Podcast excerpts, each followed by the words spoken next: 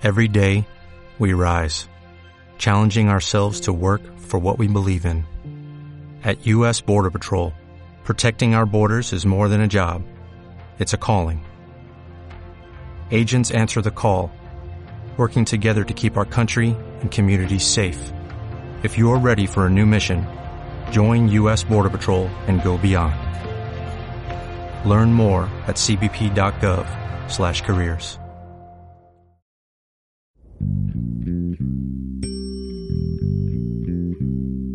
Regresamos a La Iglesia Ocupada.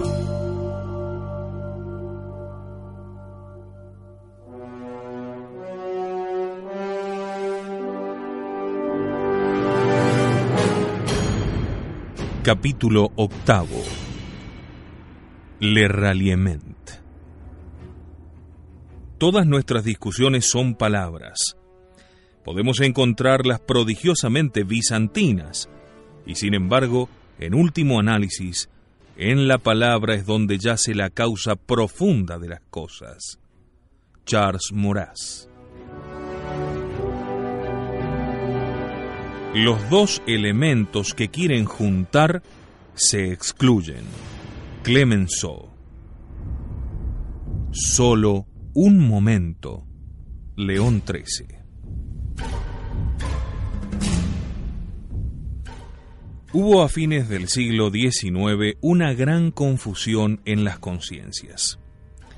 Durante el siglo tantas veces se había discutido la legitimidad del poder porque la misma noción de legitimidad quedaba borrada. Entre los Borbones, los Orleans y los Bonaparte, Francia no llegaba a decidirse. El principio monárquico que representaban no lograba afianzarse en una dinastía, porque tras la persona del pretendiente se perfilaban principios políticos diferentes. Se veía de pronto que la institución monárquica era sustentada por abrigar regímenes corporativos o liberales, parlamentarios o jerárquicos, y llamarse monárquico ya no quería decir absolutamente nada y había que añadir de qué tipo de monarquía se trataba. Entonces, poco a poco se abrió paso el pensamiento de que las ideas que se profesaban tenían más importancia que la forma del régimen. Lo esencial era llevarlas al gobierno. La monarquía ya no representaba una garantía de continuidad, ni una seguridad contra los disturbios. Se la había sustituido, restaurado, sustituido de nuevo, abolido y restablecido en forma imperial. ¿Qué se iba a hacer de ella? En 1873, el mariscal de MacMahon consciente después de la carta del conde de Chambord sobre la bandera de que era imposible unir a los orleanistas, pidió que se organizase el septenio, es decir, que la Asamblea Nacional proclamase al jefe del Estado por siete años. Todavía hoy se vive en Francia de esta fórmula de monarquía electiva temporal, escribe Jacques Ploncard-Dassac. Se comprende que a ciertos hombres de la Iglesia les viniese la idea de adueñarse de la República naciente, pero cuando lo intentaron era demasiado tarde. Los francmasones que habían creado la República la ocupaban y claro que no estaban dispuestos a ceder el sitio ni siquiera a compartirlo. El 31 de julio de 1881, durante el traslado de los restos mortales del Papa Pío IX a la Basílica Vaticana de San Lorenzo Extramuros, el populacho había intentado adueñarse del ataúd para arrojarlo al Tíber al grito de Alfiume la caroña. Roma estaba en manos de los francmasones, y entonces el Papa León XIII pensó en emigrar a Austria, España o Malta. ¿Ha influido esta situación en la política de León XIII en lo que concierne a Francia? Se ha sostenido esta opinión. La Italia, que constituye para el papado una amenaza inmediata, se ha unido en el seno de la Tríplice a la Alemania luterana de Bismarck, comprometida ella a su vez contra la Iglesia en la aventura de la Kulturkampf y a la Austria católica pero josefista, que además no podía cambiar nada en la política religiosa de sus dos aliadas.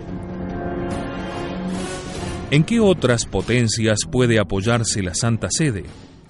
¿En la Inglaterra protestante, imbuida de prejuicios antipapistas? ¿En la Rusia cismática? Evidentemente la respuesta es no. Queda Francia, también amenazada por la tríplice y diplomáticamente aislada. Nos ofrecemos a Francia la alianza de nuestra fuerza moral, dirá el Papa León XIII en 1893 a Monseñor Fontenot, obispo de Agen. Sin duda, en la encíclica Immortale Dei, el soberano pontífice permanece fiel a la doctrina y recuerda que el Estado debe ser católico.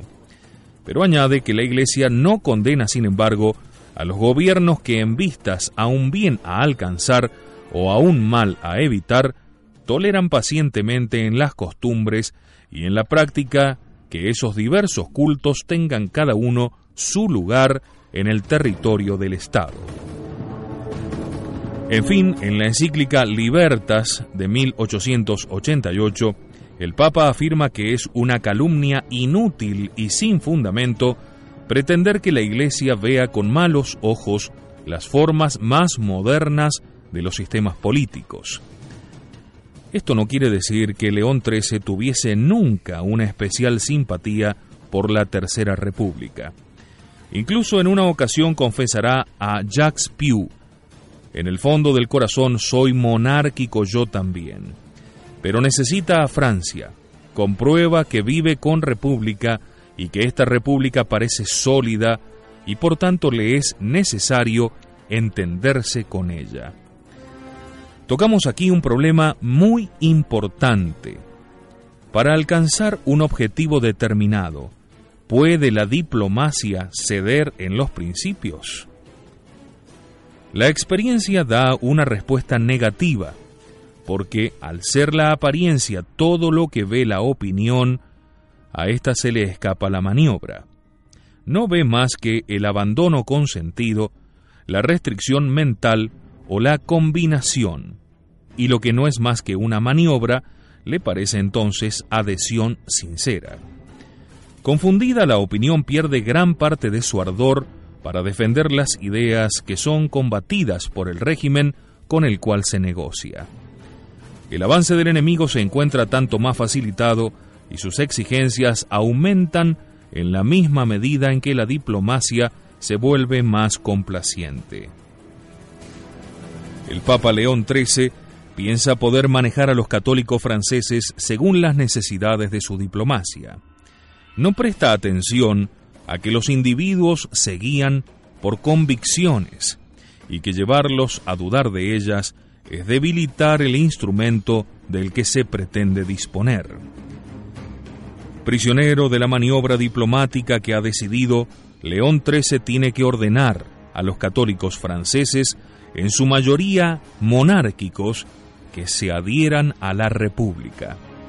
Una decisión dramática porque va a desorientar a la derecha, a lanzar a muchos militantes a la abstención, forzar al disimulo a espíritus rectos y reforzar, por el contrario, la combatividad de los republicanos que ven cómo el adversario abandona sus posiciones y solicita el armisticio.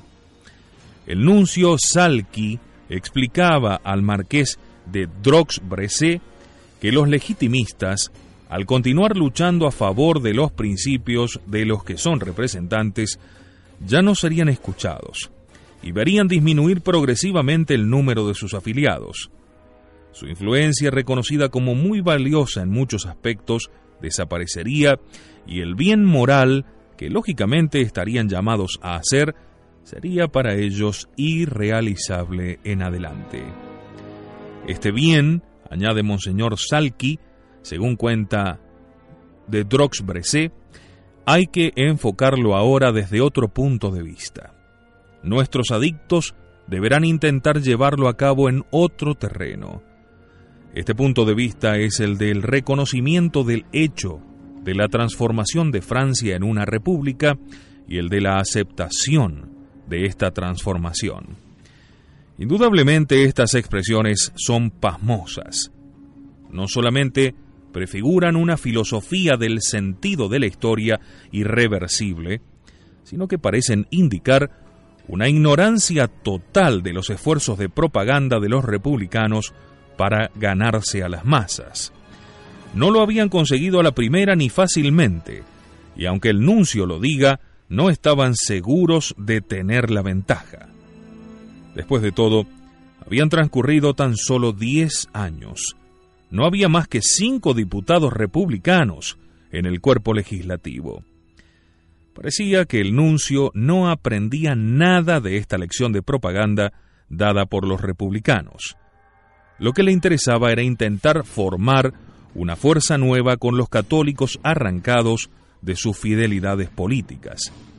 Yo me permití contestar a Monseñor Salki, prosigue de Drox Bresé, indicándole que sus proposiciones, que su programa, eran para un legitimista absolutamente inaceptables, que aceptándolos, si fuese posible adoptarlos, los realistas ya no serían comprendidos por nadie, que haciendo esto, en lugar de acrecentar su autoridad moral sobre la población en la que vivían, perderían la que aún les aseguraba la estima y el respeto que les rodeaba. Se perdieron los principios y no se obtuvieron los votos. Los únicos que se beneficiaron de la situación fueron los radicales. León XIII les hacía el juego anulando la oposición que más bien podían temer e incluso escribiendo al presidente de la República pidiéndole que usase de su autoridad para que fuesen restablecidas las buenas relaciones entre la Iglesia y el Estado. Julio Grevi respondió fríamente que si las cosas no iban bien entre la República y la Iglesia, la causa era la actitud hostil de una parte del clero respecto a la República, en las luchas que aún sostiene diariamente contra sus mortales enemigos, y añadía más, en este funesto conflicto desgraciadamente tengo muy poco poder sobre los enemigos de la Iglesia. Vuestra santidad tiene mucho poder sobre los enemigos de la República. León XIII está prisionero en este engranaje. Le obliga a exigir a los católicos su adhesión a la República. La intrusión política era flagrante y fue desastrosa. Incapaces de adueñarse del poder por las elecciones, los ralíes tuvieron que soportar las leyes de descristianización que votaba alegremente la Cámara de los Diputados. Los católicos podían maldecir el laicismo, pero desde el momento que no habían podido adueñarse del poder político que les habría dado la fuerza de legislar a su conveniencia, no podían reprochar con razón al gobierno que aplicase su legislación. Habían aceptado la ley del número y ahora debían aceptar sus decisiones. Lamentablemente, esta postura triunfaría a lo largo de la historia. Y hace poco hemos tenido esta triste experiencia. Por eso es que justamente no se puede hablar de una democracia en la que la Iglesia Católica pueda tener participación alguna. La ley del número no es la ley de la Iglesia. La ley de la Iglesia es la ley de la verdad, más allá del número. El Papa León XIII se dio cuenta pronto que el cuerpo electoral era manipulado por las logias y que en la democracia el verdadero poder lo tenía y lo tiene la francmasonería. Creo que en el fondo pensó entonces en organizar en torno a las parroquias una especie de contramasonería para entorpecer la labor de las logias. En todo caso, hay que decirlo, el Papa no ahorró sus ataques contra la masonería. El fin de esta, de esta secta, declararía, es el de reducir a nada en el seno de la sociedad civil el poder y la autoridad de la Iglesia, excluir de las leyes y de la administración pública la muy saludable influencia de la religión católica y constituir todo el Estado fuera de las instituciones y de los preceptos de la Iglesia. Sigue diciendo León XIII, nuestra mejor y más sólida esperanza de curación está en la virtud de esta religión divina que los francmasones odian tanto, tanto más cuanto más la temen. Así pues es sumamente importante hacer de ella el punto central de la resistencia contra el enemigo común, que las gentes de bien se unan ellos también y formen una inmensa coalición de oraciones y de esfuerzos. León XIII alentó una vasta campaña antimasónica, pero atacar a la masonería sin tocar el régimen que ella dominaba era un combate perdido de antemano. Sin embargo, León XIII se aferraba más que nunca a su política del ralliement, que fue oficialmente propuesta a los católicos franceses por el cardenal Lavilleri el 12 de noviembre de 1890 en Argel, en el curso de una comida ofrecida a los oficiales de la escuadra en el palacio del arzobispo. Cuando la voluntad del pueblo se ha asegurado, declaró allí el cardenal, cuando la voluntad de un pueblo se ha asegurado de que la forma de gobierno no lleva consigo nada contrario, como lo proclama últimamente León XIII, a los únicos principios que pueden hacer vivir a las naciones cristianas y civilizadas, cuando para arrancar al país de los abismos que lo amenazan no queda más que la adhesión sin segunda intención a la forma de gobierno, llega el momento de declarar que la prueba se ha hecho, y para poner término a nuestras divisiones, sacrificar todo lo que la conciencia y el honor permitan, y ordenen sacrificar a cada uno de nosotros para la salvación de la patria. Esto es lo que enseño a mi alrededor, lo que deseo ver imitado en Francia por todo nuestro clero, y al hablar así, estoy seguro de que ninguna voz autorizada va a contradecirme. Brindo por su eminencia el cardenal y por el clero de Argelia. Se limitó a responder fríamente el almirante Duperré, después de lo cual la orquesta tocaba la marsellesa. Se había entonces bautizado a la República.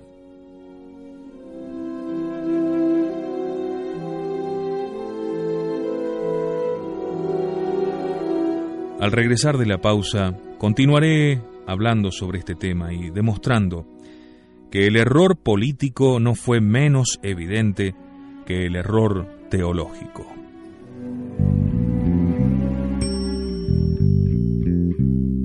Ya seguimos con La Iglesia Ocupada.